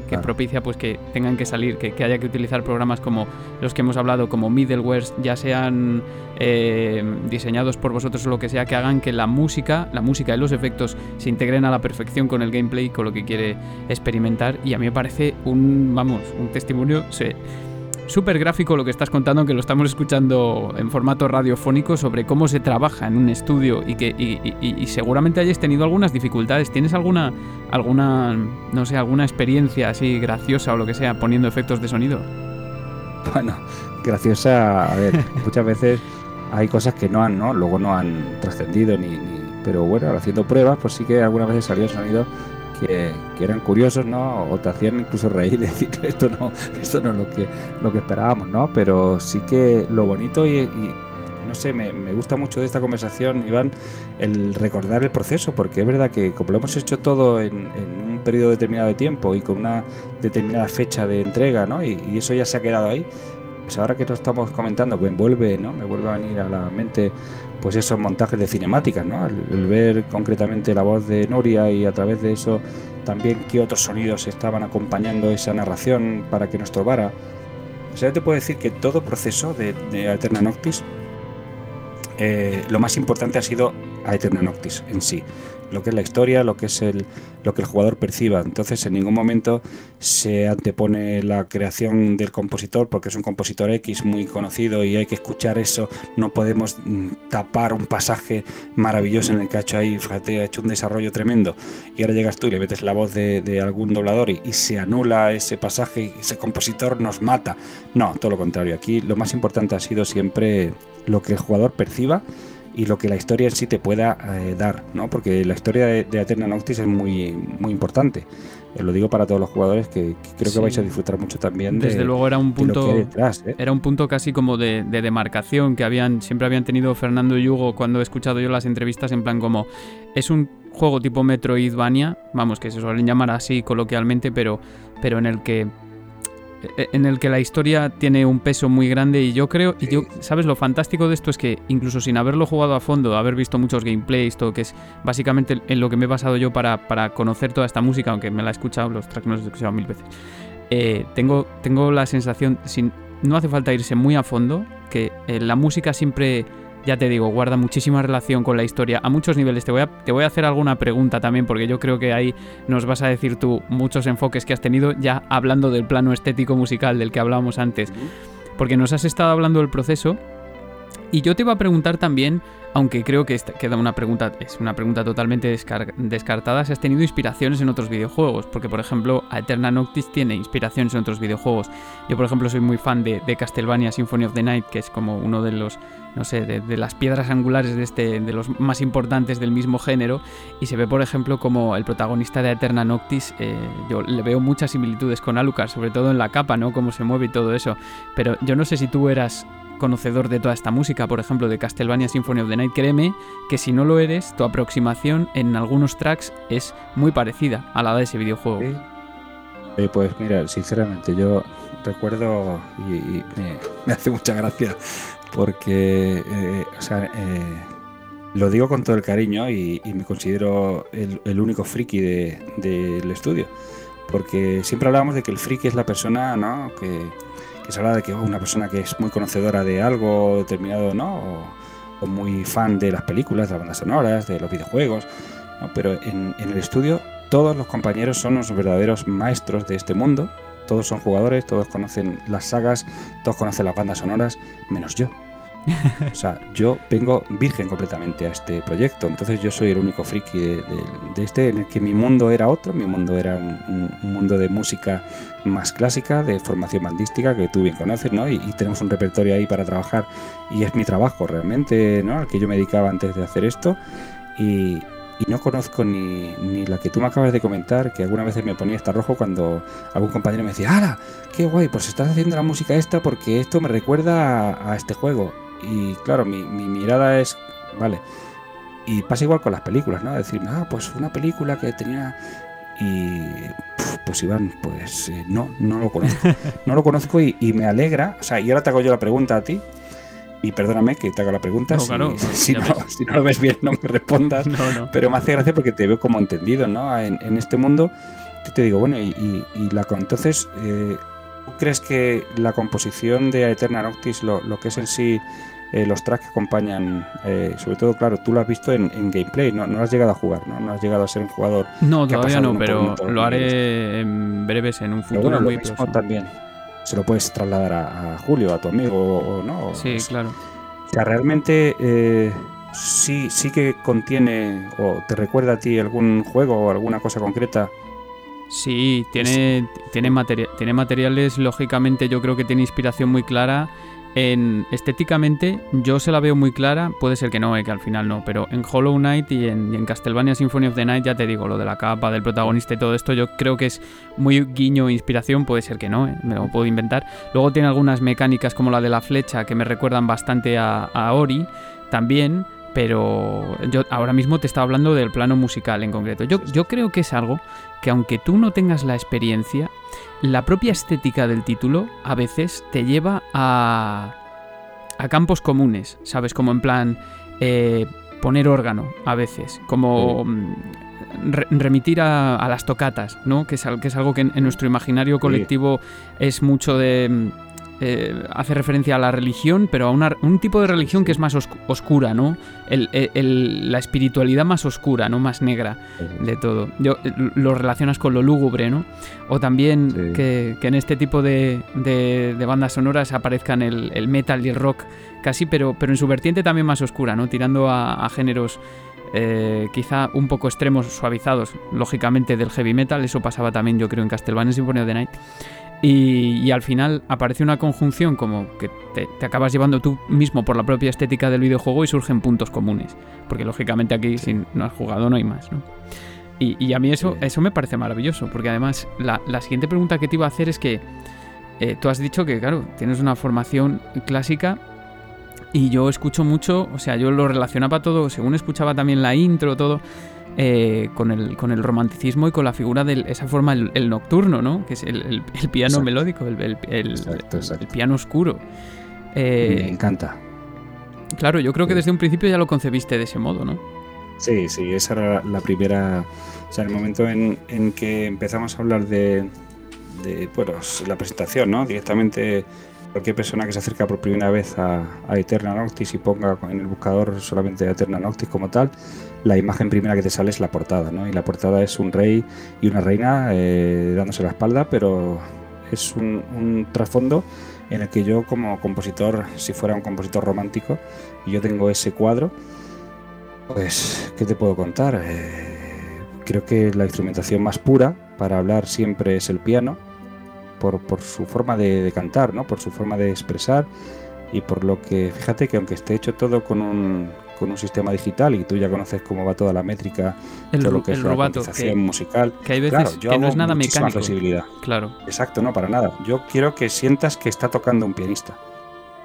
Eso me ha costado muchas horas. Eso sí que te puedo decir que, conseguir el que todo sea más natural, que tú estés escuchando una obra que digas esto no es un ordenador, ¿no? Aquí hay, aquí hay una persona detrás, hay un sentimiento o una emoción determinada, porque en el fondo o sea, yo quiero, quiero dar a entender que, pues igual que en un nocturno, ¿no? Hay, hay un apasionato, ¿no? Hay, hay un carácter en el que yo quiero que realmente al, al, al espectador, al, en este caso al jugador, le llegue, ¿no? Y, le llegue ese momento de decir, vale, pues me estoy enfrentando a una... Es un... Podemos decir que el, que el primer tema, el tema que hable, que es el amanecer de las dos coronas, es un, el mainteme, ¿no? Es un poco el que va, va a ser el eje transversal y el leitmotiv que vas a escuchar en muchos otros lugares.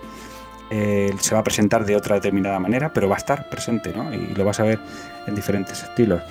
Eh, eso está claramente es una parte romántica y, me encanta y, y, suena pues guardando la distancia siempre, pero con la admiración a un Chopin, ¿no?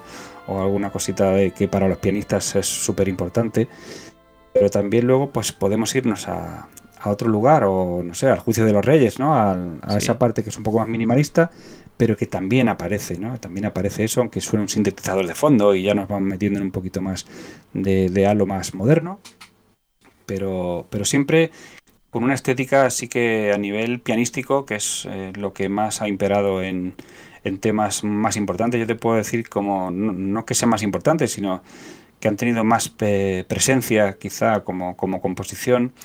Pues por ejemplo, pues si hablamos del tema 1, que es el amanecer de las dos coronas, como Mainteme, o también te puedo hablar del mar infinito, ¿no? que es un tema con muchísimo con muchísima eh, personalidad también, un tema que habla mucho, ¿no? que, es, es, un cuadro, ¿no? yo sobre un cuadro de un mar eterno, un mar que no acaba nunca, componer un, un, tema para, esa, para ese paisaje, para esa zona, para ese paraje que era muy estudio Ghibli, ¿no? De ese, ese término así de, sí, que además es una, la, estación del tren. La mirada al infinito es como, es, como la, la, representación pictórica de todo el romanticismo, prácticamente, ¿no? Exacto.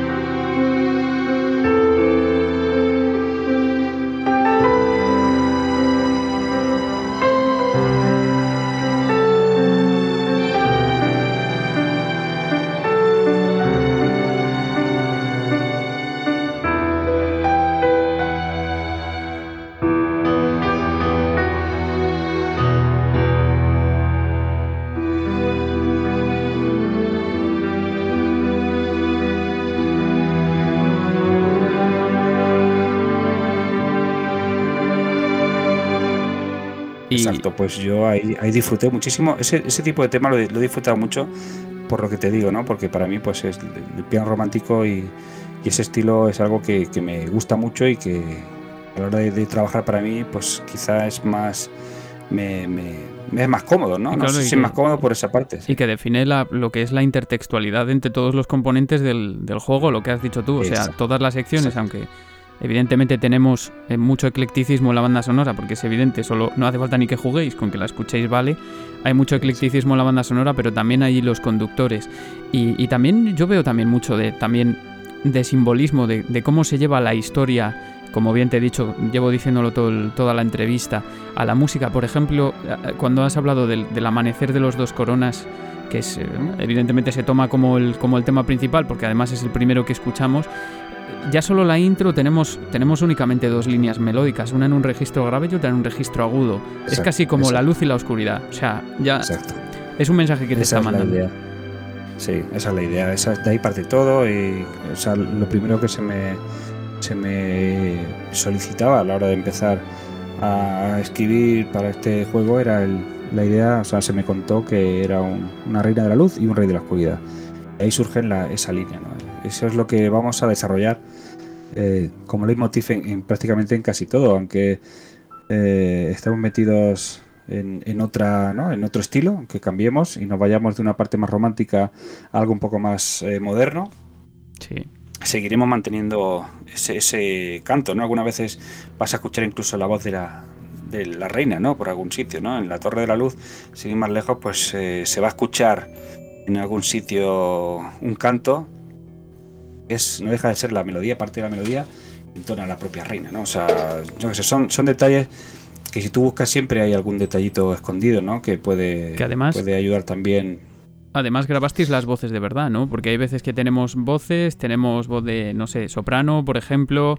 Eh, creo recordar en Fear of the Gods está, hay, hay, mucho diálogo vocal también. Y yo no sé si lo grabasteis vosotros o viene todo a partir de, librerías. Te lo pregunto porque puede parecer una pregunta estúpida, pero es que ya en librerías hay de todo. O sea, y todo súper ah. realista.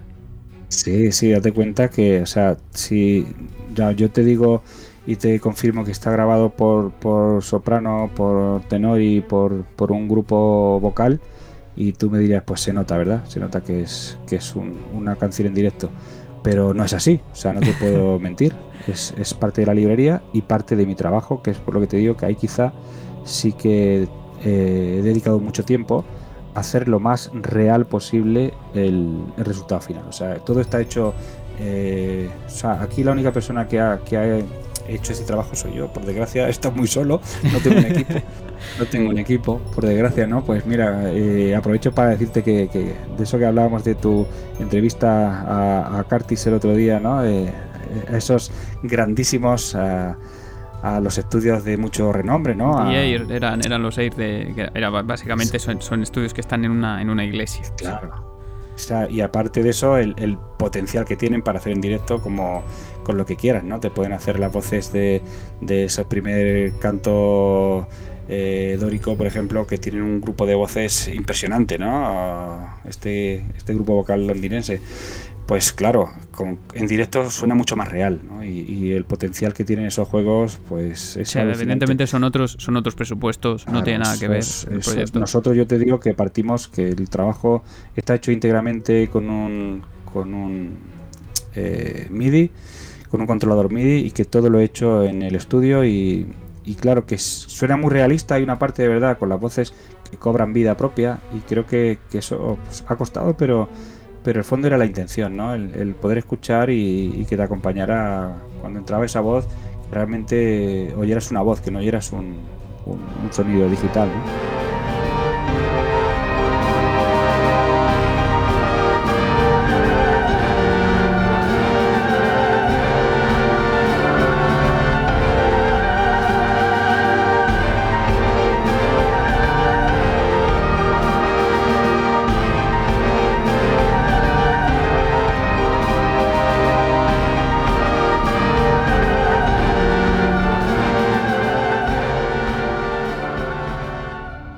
Creo que es lo bonito, ¿no? Que, también sea algo que tú estés viviendo en, primera persona, ¿no? En el momento en que, tienes acceso a, esa parte del juego que digo, ¡guau! Qué, fuerte, ¿no? Como canta aquí esta soprano, como con, qué presión, ¿no?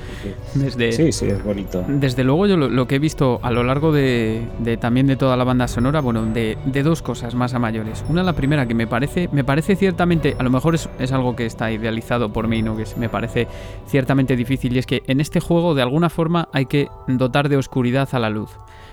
Quiero decir, o sea, mm, aquí realmente estamos controlando al rey de la oscuridad y aunque no hay, aunque al principio la confrontación entre luz y oscuridad parece muy clara, luego no es tal cosa, sí que es cierto que en, la contraparte siempre está la luz, ¿no? Y esto se tiene que representar en música. Yo no sé hasta qué punto esto fue difícil o si, o si se tuvo en cuenta. Bueno, piensa que siempre, o sea, en, la música y yo creo que igual que en todo, el, en todo el arte en general, ¿no? En el mundo del arte en general, lo que predomina siempre son los contrastes, ¿no? Y yo creo que, que donde hay luz siempre buscaremos oscuridad o viceversa, ¿no? Donde hay oscuridad eh, tendremos un contraste de luz, donde hay un forte buscaremos un piano, donde hay un, ritmo frenético buscaremos algo lento y siempre vamos a trabajar con contrastes. Entonces, eh, desde el punto de vista compositivo, eh, buscar eh, ese toque de luz dentro de la oscuridad creo que es fundamental porque también, pues lo que tú decías, tú estás encarnando al rey de la oscuridad, ese es tu personaje, tú no sabes lo que te vas a encontrar después, tú empiezas a, o sea, tú ves el principio de la historia y cuando tú estás viendo la cinemática del principio, y te das cuenta de que tú eres el rey caído y, que empiezas a, desde abajo sin poder ninguno, sin ningún tipo de, poderes, empiezas desde cero a ir recuperando poco a poco eh, tu, fuerza, ¿no? Entonces, claro, tú eres oscuridad en muchos momentos. Eh, si te das cuenta, pues ya lo verás a la hora de, empezar el juego. Cuando empiezas en, en el, en el páramo, cuando tú empiezas a, escuchar el corte número 2, que es el del Cry of the Fallen, que es ese, ese, llanto de los caídos, ¿no? Ese, pues no sé si te acuerdas, lo recuerdas. Sí, sí, sí, lo recuerdo perfectamente. empieza con una flauta y, es siempre como un... Estamos ahí en una parte en la que eh, no tenemos nada. O sea, estamos prácticamente desnudos ante, ante una situación adversa al 100%, todo es oscuridad y realmente todo es oscuridad porque el rey parte de esa oscuridad previa y la luz se queda muy lejos, ¿no? La luz está muy lejos, la luz está arriba y tú evidentemente estás abajo, eres el caído. Claro, todo eso representarlo e ir poco a poco eh, conquistando diferentes zonas, ganando en, en, diferentes puntos eh, un nuevo estatus o, creciendo en tu propia eh, personalidad como rey para conseguir cumplir tu objetivo, que yo no puedo develarte cuál es, evidentemente el jugador tiene que, hacerlo por sí mismo, pero la música tiene que acompañar también eso, Iván, también tiene que la música que, acompañar en esos momentos en los que, claro. tú tienes que ver un momento en el que la música de alguna manera te, traiga cierta melancolía, lo que puede evocar la soledad o algunos movimientos ¿no? también muy románticos, alguna forma de, de, sentimiento muy, muy claro, y otros en los que también hay una esperanza, otros son los que evidentemente hay una, apuesta por, por, crecer y por luchar y por decir yo puedo y lo voy a conseguir. Y, todo eso, claro, es lo que hace que, haya 43 cortes, que no haya ninguno menos. Aunque algunos se repiten porque son zonas de paso. Sí, claro. Que estás haciendo una zona concreta, vas a escuchar que es el mismo tema, que ni siquiera he querido cambiar la tonalidad para que tú seas el primero que estás Eso te iba a preguntar, ¿no? Que entre zonas adyacentes, porque claro, fíjate, sin os lo juro de verdad que yo he visto mucho gameplay, pero no he jugado todavía. Lo haré y llegaré hasta donde llegue, eso también te lo Claro que sí. Por favor, y quiero verlo, ¿eh? Grábate, que lo quiero ver. Mira, nunca me he grabado jugando nada, te lo juro. Que tantos. Eh, pues la de horas que habemos echado el programa este en un, en un año y pico. Sí, dime. ¿Sabes por qué te lo digo, Iván? Porque sé que tú vas a jugar desde el punto de vista del músico también. Sí, parándome en los sitios, como, como, como, yo lo hago mucho. ¿eh? Estás, Sí, si llegas a una zona concreta, a, una zona en la que la música que suena, y te paras y dejas al, jugador quieto y dices, ¡hala! ¿Qué tema, no? ¿Cómo, cómo me, eh, lleva esto a...? Pues eso, eso también me encantaría. O sea, por eso te lo digo, porque creo que tú serías un jugador que para, mí como compositor en este caso me ayudaría un montón tu, forma de pensar. Eso lo, eso lo dice mucho... Fíjate, eso lo dice mucho un investigador que se llama, vamos, que es, de los más renombrados en este, en este sentido, que se llama Tim Summers, ¿no? Que, dices, eh, en, alguno de, en alguno de sus libros o artículos dice, claro, ¿cómo condicionas tú mismo tu, tu propia percepción musical. O sea, cuando tú grabas tu, gameplay y ves que el resultado de otro jugador que pasa de la banda sonora totalmente es totalmente diferente a tu gameplay, ¿no? Que te has centrado mucho en la música, que incluso hay veces que juegas para escuchar la música, que a mí eso me, ha, a mí eso me ha pasado mucho. ¿eh? Que dices, no, no me apetece jugar, Y yo por suerte, pues eso, ha habido gente que, con los que he podido hablar en algunos otros eh, entrevistas o podcasts y, y me han preguntado y y oye, me han dicho, oye, es que he estado jugando y es que me he parado ahí para escucharlo porque me pareció una delicia. Pues claro. yo sinceramente creo, creo que eso es una, maravilla, ¿no? El poder escuchar, eh, que te digan eso, sobre todo gente que tenéis esa otra sensibilidad que, muchas veces, pues claro, si tú te dedicas a hacer un speedrun, eh, tú no vas a, oír nada, tú vas a lo rápido y a pasártelo y no, vas, tú vas a, lo rápido, no, no, no vas a, pensar en qué está sonando. Es, evidente, eh, pero ya te digo, se nota... Yo noté al principio, al, dar la primera escucha a la banda sonora entera, que además, eh, bueno, esto no, no, lo sé hasta qué punto es el mismo resultado que el que conseguiste tú en estudio, porque ya sabes que hay veces que eh, lo, lo, supimos, de hecho, yo por algunas entrevistas, sobre todo la de Cort en Cartis, que bueno, es otro proyecto, pero normalmente se quitan partes, se añaden, o sea que es diferente lo que hay el gameplay, el gameplay lo que, a lo que tenemos al final del score, a lo que tenemos en la banda sonora. Pero sí que notaba como que había grupos de tres, más o menos tres tracks en los que dices, joder, es que es la misma tonalidad, o parecida, o adyacente, o que no molesta. Y dices, joder, qué maravilloso que se haya trabajado por parte del equipo de sonido, no solo en que las transiciones entre zonas musicales, digamos de esa forma, sean suaves, sino que además tengan esa correspondencia, ¿no? Porque dice mucho también del trabajo que se ha puesto del mimo artesano, lo que veníamos hablando, ¿no? Todo el programa sobre esto.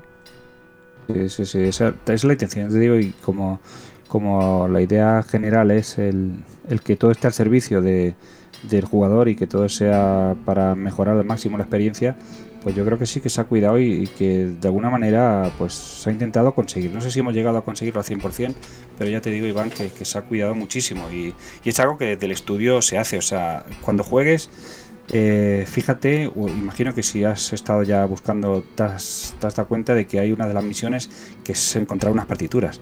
Sí. Bueno, pues eso luego el rey tiene su propio auditorio en el que el rey eh, va a interpretar el concierto de la noche que es la reunión de esas 14 pequeñas piezas en las que eh, pues hicimos una adaptación de apenas un minuto de 14 temas concretos del juego. Entonces, incluso hay alguno que no está editado en la, banda sonora y que aparece en, ese, en ese, entre esas que ser una locura, Y es, un pequeño concierto que el rey interpreta. Tú con los mandos del, del, jugador, tú estás jugando y con tus mandos tienes que eh, tocar varias notas de un pentagrama en el que esos sonidos van a aparecer y si lo aciertas y correlativamente se corresponden con un trocito de la melodía, son 10 eh, aproximadamente, eh, automáticamente el rey va a tocar esa parte del concierto, que es, ya te digo, en torno a un minuto, de 14 cortes, 14 temas, hechos a piano, solamente versión de piano, y que, que es una pasada. O sea, fíjate hasta qué punto se cuida la música dentro del proyecto Hugo es un apasionado, Hugo toca el piano también, es un aficionado a la música de primera. O sea, es, es, parte de mí, ¿no? O sea, yo entiendo que, que, este trabajo yo solo soy el compositor, soy el todo, pero Hugo ha estado siempre detrás, ¿no? Siempre es el que, el que me decía, wow, genial, sí, o aquí yo porque aquí esto, incluso alguna vez ha metido el dedo en el piano y ha dicho, Ay, porque esto sonaría muy bien. o sea, que, imagínate hasta qué punto está cuidada la música en este juego, que eso también es importante que el público. Yo creo que es algo que, a lo mejor no. Tu público que es claro, musical, claro. el, público que escuche este programa, yo te digo que en mayor o menor medida, más, más que nada porque están escuchando en este momento este programa, lo sabe apreciar y cuando lo vea, independientemente de que acabe jugándolo o no, porque yo creo todavía tiene que salir en Nintendo Switch, tiene que salir en físico, hay mucha gente que lo en físico. De hecho, a mí este juego es uno de los que a mí me gustaría tener en físico, porque em, además cuando, cuando se trata de gente que, a no ser que sea imposible, cuando, cuando entrevisto yo me gusta tener el juego en físico. Y no sé, más o menos para guardarlo como recuerdo, porque para mí todas estas experiencias, pues evidentemente me suman mucho como, como persona, ¿no? Y, está claro que se nota ese, ese trabajo, ese buen hacer, ese, ese mismo y esa artesanía y también ese, esa mentalidad romántica que seguramente te venga entre tú y Hugo, habéis creado, porque bueno, es que claro, te paras a pensarlo y Eterna Noctis es el viaje del héroe. O sea, en, toda, en todo su esplendor. El héroe que empieza desde abajo y va ascendiendo hacia arriba y luego además es ese personaje que es eh, chulesco, pero también tiene su parte oscura y, además es, guapo, toca el piano, no sé, ¿no? Es, es, eh, muy completito, chaval, es un buen partido. claro. Sí, fíjate, ¿no? Pues sí, sí que tiene, sí que tiene mucho sentido el, pensar que, es eh, esa idea del héroe en todo su esplendor y, sinceramente, o sea, te lleva por unos caminos y por unas experiencias alucinantes. Yo quizá que el jugador no sabe lo que se va a encontrar, pero es que te vas a encontrar diferentes niveles con un... O sea, son atractivos al 100%, sí, de verdad. Eh, ya no es porque yo sea parte del proyecto. Yo creo que de una forma honesta, si yo no, no tuviera nada que ver en este proyecto, pero yo me dedicara a este mundo, eh, si yo ya que conozco la composición de esta obra, eh, trabajara en otro, por ejemplo, en otro proyecto que tú y yo habíamos trabajado en otro videojuego y sale este, yo creo que nuestra conversación sería versaría lo mismo. Estaríamos hablando de que fíjate qué videojuego han hecho con qué, cómo se cuida, ¿no? Porque es real que se cuida, se cuida mucho la música, se cuida mucho la estética y creo que, también, o sea, para los que somos músicos y amantes de, la estética en general y hemos conocido, hemos estudiado la estética musical, sabemos de, lo interesante y lo bonito que es lo bello en general y lo que también hace, hace llegar a, la otra persona, ¿no? el, el empatizar y decir, pues queremos que os guste y, está hecho con mimo, ¿no? Para, para que lo Y solo escuchando la banda sonora, que eso es muy importante, porque cuando lo percibes sin el gameplay, eso, eso yo creo que también, normalmente va todo ligado, pero yo creo que cuando ya solo se percibe por sí mismo, dices, joder, que Aquí, aquí hay algo más, ¿no? Que trasciende. Y además has estado hablando tú que ahora mismo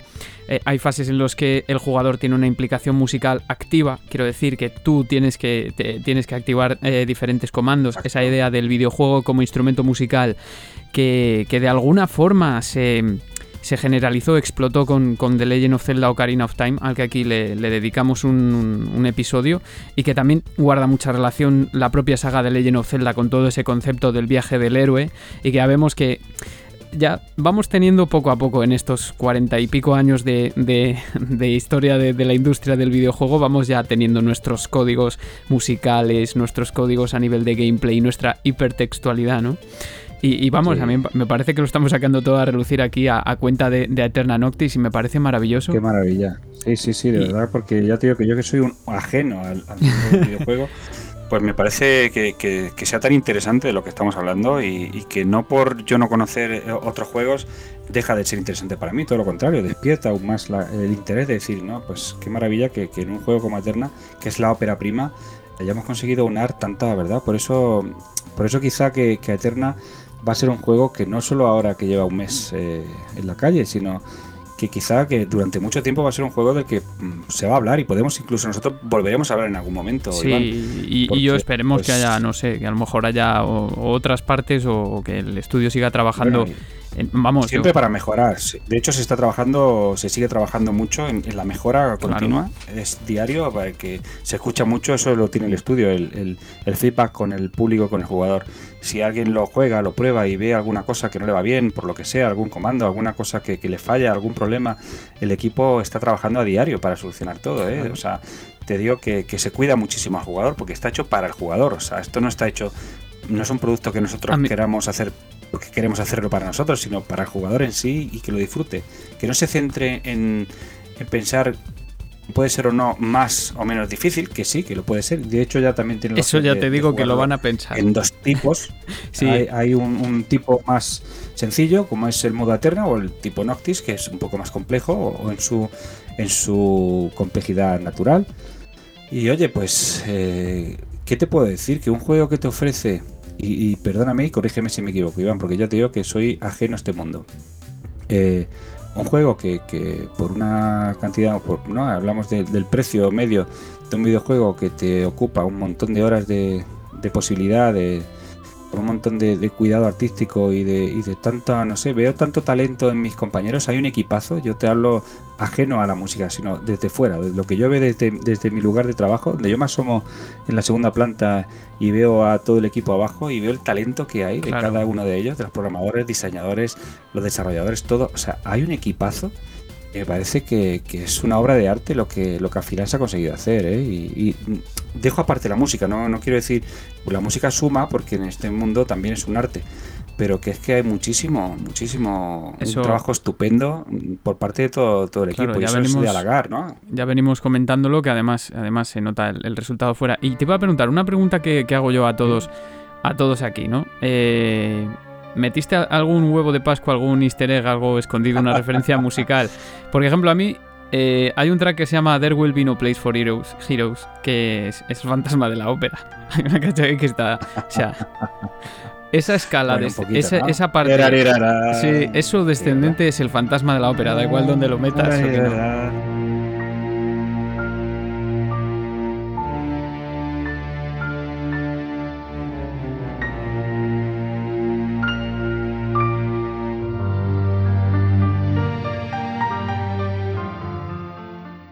Sí, hay, hay algunas, o sea, los que somos músicos y los que nos gusta también la historia musical, pues claro que sí, siempre hay alguna cosita, siempre hay alguna cosita eh, en la que te gusta meter ahí un huevito, como tú le llamas, huevo de Pascua. Eh, Y pues, por ejemplo, no sé, por decirte eh, algo que, es muy simbólico, no es una tontería, pero que a lo mejor ahora si te lo comento, pues dices, ah, pues, pues es verdad que tiene su, tiene su importancia, ¿no? Eh, hay una parte, hay uno de los temas en los que, claro, o sea, tú que has estudiado la historia de la música, sabes que el tritono que ha pasado siempre, ¿no? Eh, o sea, siempre hablábamos del tritono a nivel Como el diablo sin de música. historia, como el diablo sin música, ¿no? Entonces, pues eh, hay, hay un tema en el que pues hay un, un canto, o sea, es, es un, un momento en el que suena ese acorde con toda la intención. Porque evidentemente no podemos estar en otra zona. ¿En qué zona te puede, te puede llevar, no? ¿Qué te hace pensar si, si oyes un tritono?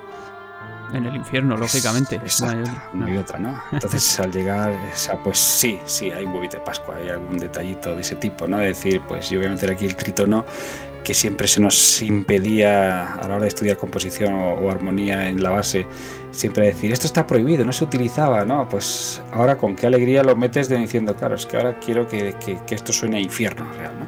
Claro. Y hacemos esa alegoría a lo que históricamente pues, se podía narrar como que era estaba prohibido por eso, ¿no? Porque representaba al, al diablo, al demonio, ¿no? Qué bueno, y además ya te digo, ahí por ejemplo hay otros temas que a mí me han llamado mucho la atención, también por, por, por, por la implicación que tiene con su propio significado, en plan, eh, por ejemplo, uno, el último yo creo que es Time is Cam- a Canvas, o, o de los últimos, Sí, que, que sí, escuchamos, último, un, sí. escuchamos un tabla indio, claramente. Eh. Yo además es que eh, tuve la oportunidad de estudiar música de la India, eh, Ah, estar un poco, estar, sí, estar un poco en contacto con. Es que en Valladolid hay un, hay un centro cultural que se llama Casa de la India que os recomiendo a todos ir a ver.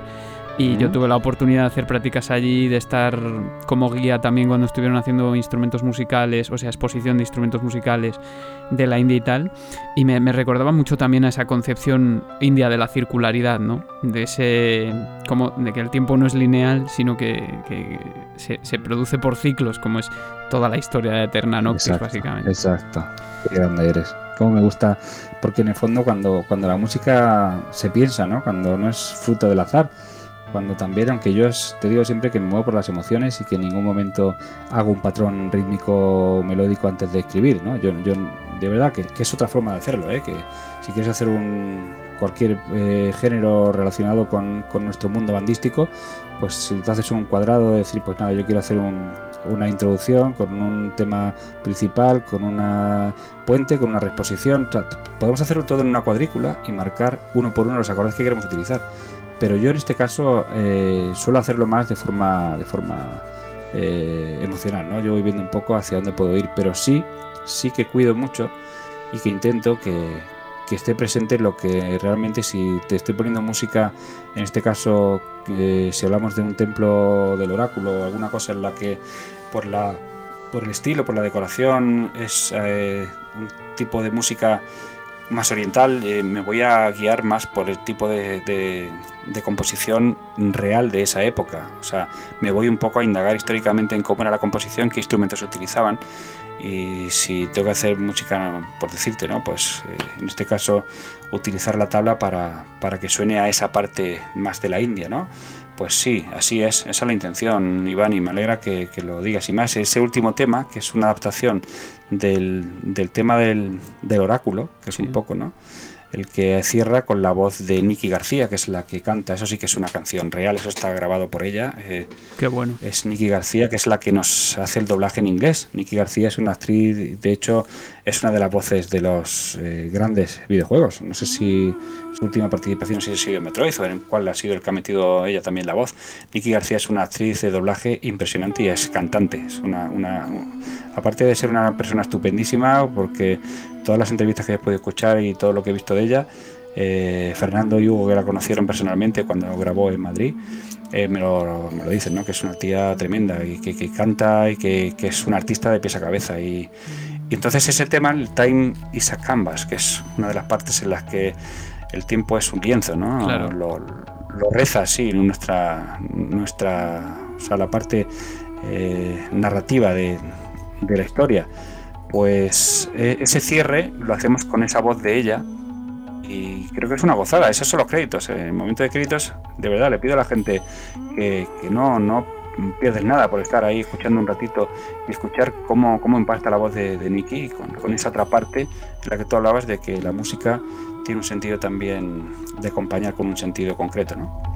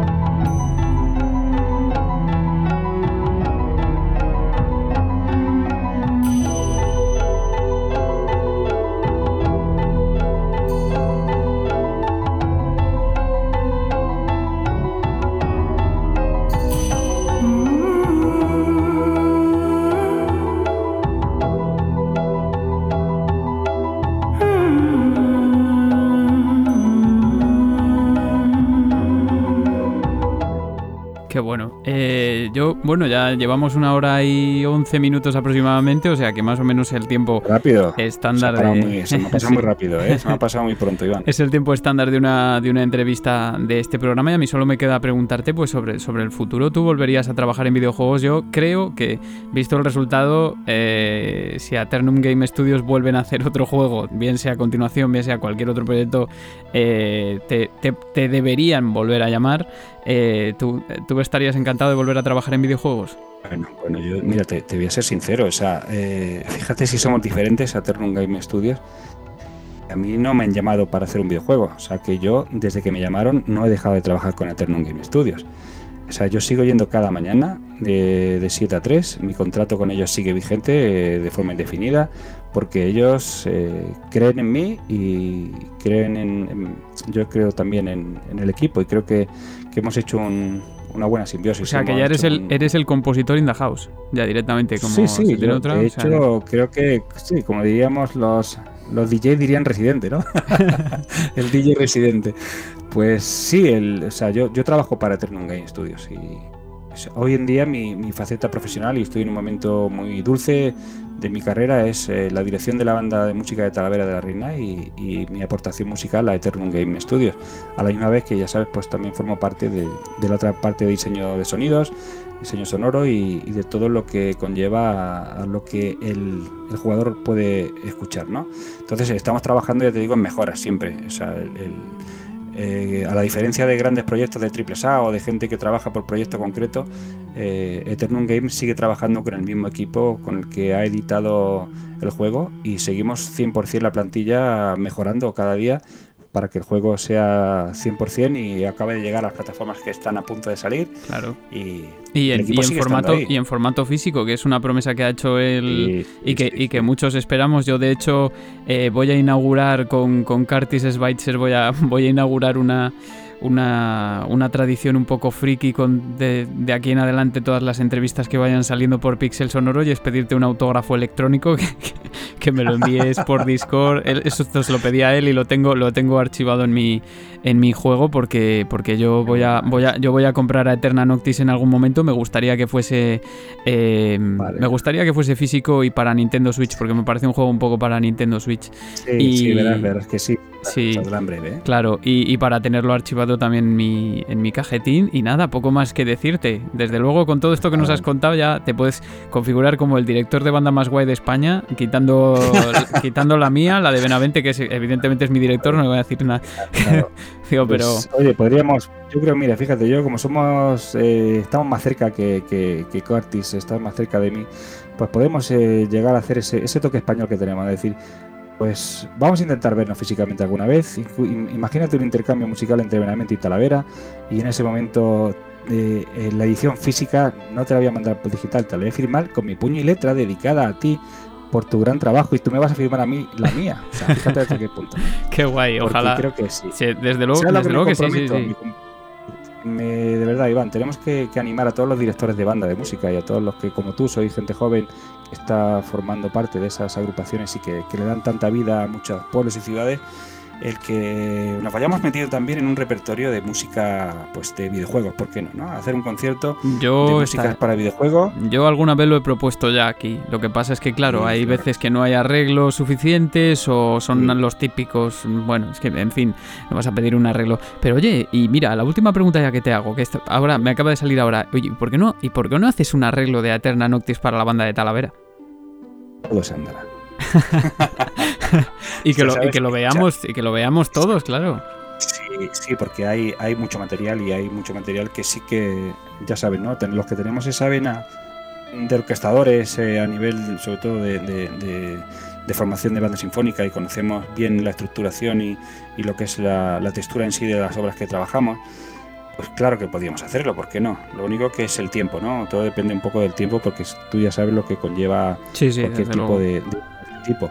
Pero no te digo que no, porque yo creo que, también las bandas de música, al, igual que las bandas estamos haciendo conciertos de, tributos eh, para la música rock o pop, o hacemos tributos a la música de cine, ¿por qué no también a la música del videojuego? Yo creo que gracias a Eterna, gracias a Hugo, gracias a Fernando, a todo el equipo de, de Eterna Noctis, yo he conocido, eh, pues no te puedo decir Final Fantasy o alguno de los grandes, ¿no? Que me han hablado, que son los grandes de verdad, los que han, han puesto ese, ese, tipo de compositores que han dado tanto a, la música, ¿no? Y que han hecho tanto bien a través de un videojuego. Pues yo creo que eso también las bandas de música tenemos que, agradecerlo y al igual que hacemos cualquier tipo de música clásica, de paso doble o de cualquier otra eh, eh, música creada para banda, ¿por qué no adaptar también y, ser capaces de llevar un Final Fantasy pues a un concierto o un Legend of Zelda? Claro que sí. Pues claro que vamos sí. a hacer y, una eterna. No digo que no, que Benavente, el día que esté hecha, me comprometo a. Bueno, bueno, bueno, eso ya sería la, la. Bueno, es que a mí me emociona que hables, hables de todo esto porque al final es un entorno en el que yo he crecido. Me voy a despedir ya con esta, con esta alegación, con este discurso que nos, que nos ha hecho eh, Juan Ignacio Nacho. Eh, creador de la música de Eterna Noctis, muchísimas gracias por haber pasado por, por el micro de Pixel Sonoro. Pues gracias a ti y de verdad enhorabuena por tu trabajo y un saludo muy muy musical y muy grande para todos los que, los que te siguen y los que están escuchando.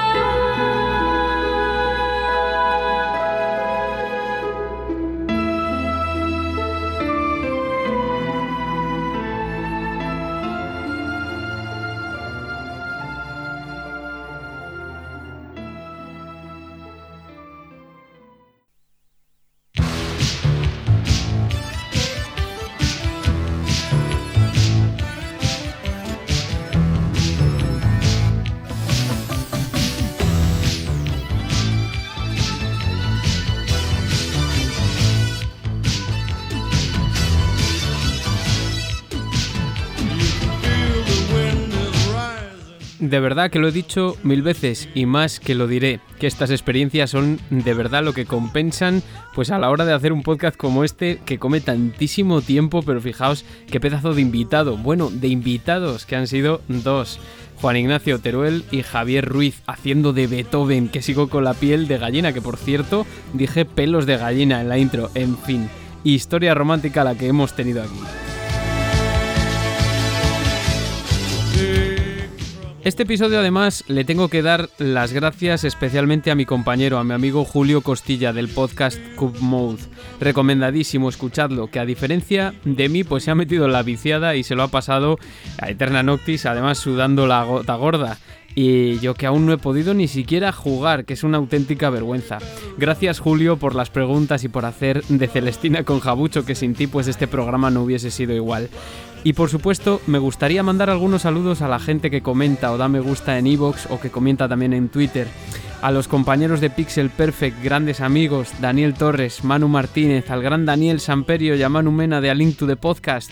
Kirby Horno habitual ya, Come64, José Miguel La Costa, al gran Chema, a Forever Jugón, a David Ríos, a Darko Takashi, a Ilian Wolf, a Tony Tramontana que el otro día se tiró una pesa en el pie, espero que estés mejor compañero, Alexis Alfonso, a Odina Ubán, Eneco Amigo Grande, Eric Pérez, Max, José Miguel Da Costa, que creo que ya lo he dicho, Bronco también, de nuevo nivel, oídlo por favor ese podcast, Adrián Chamizo y así pues con muchos más, que me lío.